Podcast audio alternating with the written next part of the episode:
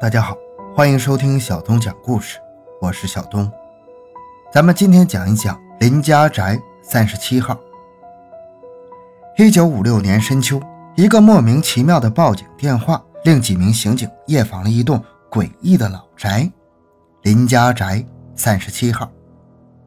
老宅中的厚厚血字，同屋主人一起消失的两个孩子，疯掉了的民警。监狱中无故死亡的知情人，神秘的林家老宅，究竟还埋葬了多少不为人知的秘密？回到现场，寻找真相。小东讲故事系列专辑由喜马拉雅独家播出。更多精彩，请关注同名微信公众号“小东讲故事”。中国人都信风水。特别是对于买房选址，尤其慎之又慎。一般认为，倘若选到了好地方，不仅会家庭和睦、财运亨通，而且还能福及子孙、荫庇后人。然而，假使不幸选到了一块不祥之地，轻则损害家人的健康财富，重则有性命之虞。因此，对于那些有几十甚至上百年历史的老宅，我们总是抱有特殊的敬畏和恐惧，因为你永远不知道这些看似平静似水的地方的过去，究竟掩埋过多少的惊涛骇浪。咱们今天讲的这个，就是关于上海的一座老宅——武宁路林家老宅三十七号。一九五六年深秋的一个深夜，上海某区公安局刑警队办公室里。电话铃声突然响了起来，叫醒了在办公室昏昏欲睡的值班人员。快来，我杀人了！我要自首！我杀人了！尽管电话那头是雌雄莫辨的声音，断断续续，又夹杂着不少噪音，接电话的小赵还是意识到了这件事的严重性。他刚分配到刑警队没两年，还是第一次接触到这样的案件，所以难免有些紧张。嗯，请说清楚一点，你现在在哪里？小赵尽量把声音放得柔和一点，让这位自称杀人犯的打电话人员能够冷静下来。在乌宁路林家三十七号宅。呲的一声，电话突然被挂断了。听着耳边电话的阵阵忙音，小赵这时候脑袋才突然清醒一点。对，是杀人案件。小赵赶紧拨通了局长的电话，把这个案件报告了上去，又联系了当地的派出所和几个刑警的同志，一起赶往了武宁路林家老宅三十七号。武宁路平日里就人烟稀少，举眼望去，不是农田就是稀稀落落的几户农家，农宅甚至都不是砖砌的。这一路上，小赵和几个同事只能靠着三轮摩托车上的灯光勉强前行。四周是死一般的寂静，好像有野兽屏息潜伏在黑暗之中，窥视着这群不速之客。小赵本来就不平静的心愈发的忐忑起来，他竭力的想让自己不要那么害怕。这个世界上没有什么鬼怪神蛇，我们不能够封建迷信呢。突然，一只大手搭在他的肩膀上，小赵的尖叫声差点就要从喉咙里跃出来。还好，他扭头看到的是刑警队长老李那疲惫又熟悉的脸。在黑暗中，他不能看到老李的表情，但是从他轻拍小赵的肩膀动作可以看出，他是希望这位小同志不要那么紧张。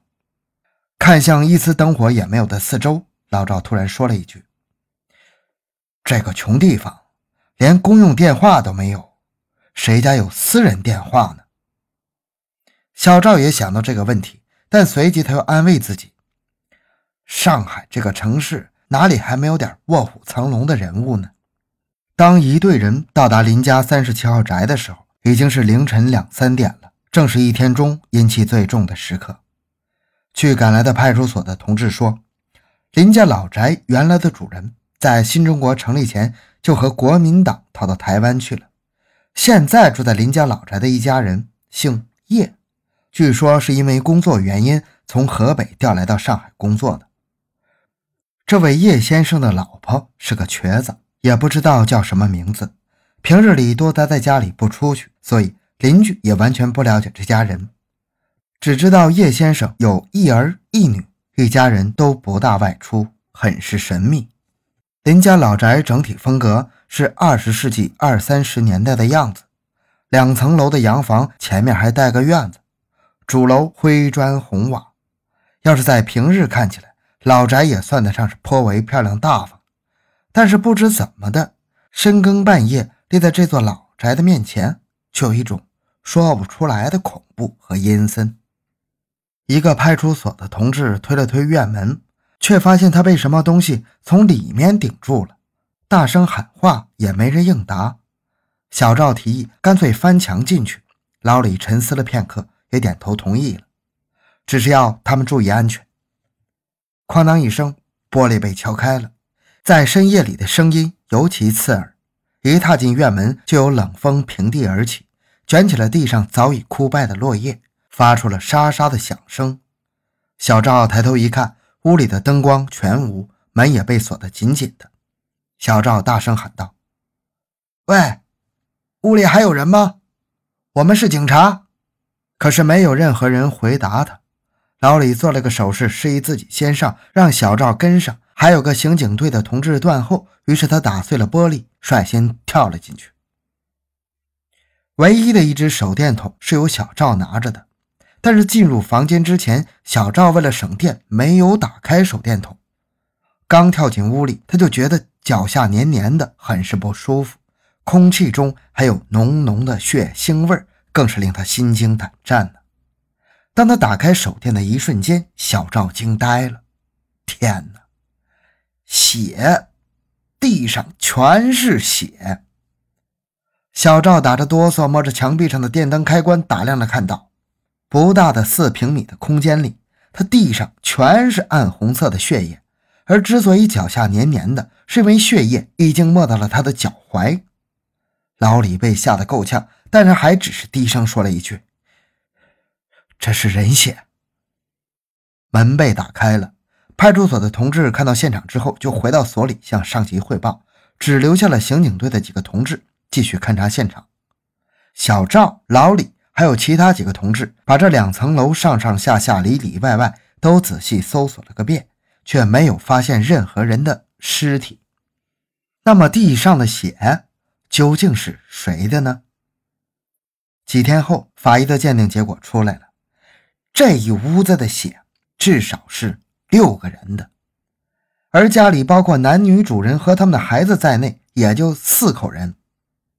死的人究竟是谁？还有？一直令小赵耿耿于怀的是，那晚他接到的打电话的报警的声音究竟是谁的？案件越发的扑朔迷离呀！直到一个月后，小赵再次重访林家宅三十七号，更诡异的事情发生了。这天白天，派出所民警接到群众的电话，说几个小孩看到林家宅三十七号的院门和大门都敞开着。叶家男主人叶先国自从案子发生已经失踪了一个多月了，而据邻居所说，叶家女主人和两个孩子几年前就不见踪影了。有谁去过犯罪现场？小赵和老李以及刑警队的另一个同志带着困惑来到了林家老宅。此刻正是黄昏时分，太阳摇摇欲坠，而林家宅即使被镀上了一道金色的光辉，仍然显得极为阴冷。这次小赵是从大门口进去的，地上的血早已凝结成了黑色，好像是给地板上铺了一层诡异的黑地毯。小赵、老李还有跟在最后的一个刑警小张刚走进门，就觉得一阵又一阵的风，好像从四面八方吹了进来，使他们的手臂上冒出了一个又一个的鸡皮疙瘩。门在他们的身后悄悄地关上了。这时。小赵好像听到二楼传来几个小孩嬉闹的声音，他急急忙忙跑上楼去，却发现一个人影都没有。一盏白的刺眼的吊灯却打开着。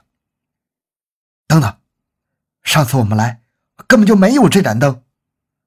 这时，老李摇了摇小赵的手臂，惊恐地指着吊灯下红木的餐桌：“你看。”小赵也向餐桌看去。长长的桌面上直挺挺地躺着一个白衣人。虽然看不见这个人的脸，一只同样惨白的手从餐桌上垂了下来，一滴滴鲜红的血液从这只手臂上滴落下来，一滴、两滴、三滴，越来越多。啊！有鬼！走在最后的刑警突然叫了起来。小李向那位刑警所站的门口楼梯处看去，看到一团黑色的影子突然将那名刑警扑倒，并且拖下了楼梯。小赵吓得腿都软了，但他还是和老李迅速转身去追着黑影，跑到楼梯口。那名刑警不知道是不是被拖下去了，但小李突然又听到了几个小孩子的嬉闹声，还有一段像从老式留声机里放出的音乐从他的背后传来。他再也不敢回头去看了，只是慌乱地往楼下赶去。至于究竟是为了救同事还是逃命，连他自己也说不清楚。门口守着的几个同志可能是听到了他们的动静，纷纷破门而入，却发现屋子里只有小赵和老李两个人。大家都被吓得直打哆嗦。到了二楼，也没有看到后来二人所说的吊灯和红木桌子，那更别说是尸体了。但确确实实，三个人进去，只有两个人出来，门口还有窗户把守的都严严实实，所以。失踪的刑警究竟去哪儿了呢？这个成了一个永远的谜题呀。小赵和老李都住进了医院，刑侦专家一批接一批的去林家宅三十七号勘察，什么都没有发现。林家宅三十七号仿佛只是上海最普通的一栋居民房，那么的平静和安详。一直到了一九五八年这个冬天，在群众的举报下。一个姓许的皮匠被抓获，他就是所谓的反动封建道门组织一贯道的成员。据说这个一贯道类似于东汉末年的五斗米教，有不少会骑术的人。而许皮匠交代的一贯道上海成员的名单中，就有曾居住于林家老宅的叶先国。但是令人大吃一惊的是，许皮匠记忆中的叶先国。在民国十三年就已经有三十岁上下了，而警方查到的叶先国出生在一九三三年。邻居记忆中的叶先国，他绝对没有那么老，但是两个叶先国的脸上都有一颗痣，所以根本不存在错认的情况。后来，警察还调查到叶先国的父亲竟然也叫叶先国，而这个老叶先国根本就没有死亡记录。正当警察还在调查过程中，许皮匠在看守所的一个月后的一天，他在无病的情况下暴毙于自己的房间。同屋的三个人都不约而同提到了许皮匠死前的那个晚上，一直在对着墙壁自言自语，有时候的语气还好像在苦苦哀求着谁。第二天一大早，同屋的人就发现许皮匠还面对着墙壁坐着，脸色如常，只是已经断了气。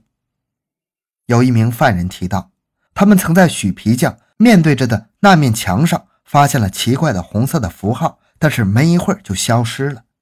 关于林家宅三十七号的线索也就就此断了。再后来，林家宅三十七号附近开始兴建工人新村，一群工人在对林家老宅进行拆迁时，由弟弟掏出一口大缸，大缸中赫然就是一成年女子。和一男一女两个孩子的尸体，经法医辨认和鉴定，这三具尸体正是叶先国的妻子和孩子的尸体。而令人大吃一惊的是，尸体竟然毫无腐败的迹象，根本不像是被埋了两年多。而盛放尸体的大缸的正上方，就是林家宅的客厅。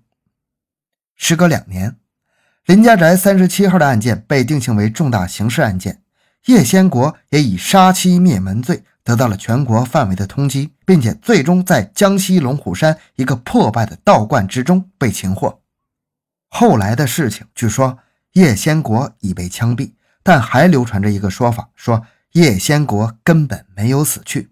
在一次叶先国被刑警拘押着去指证现场林家宅三十七号的过程中，叶先国在众人的眼皮底下失踪了。还有人说。叶先国就藏在林家宅三十七号，一直没有离去。这个故事讲完了。小东的个人微信号六五七六二六六，感谢大家的收听，咱们下期再见。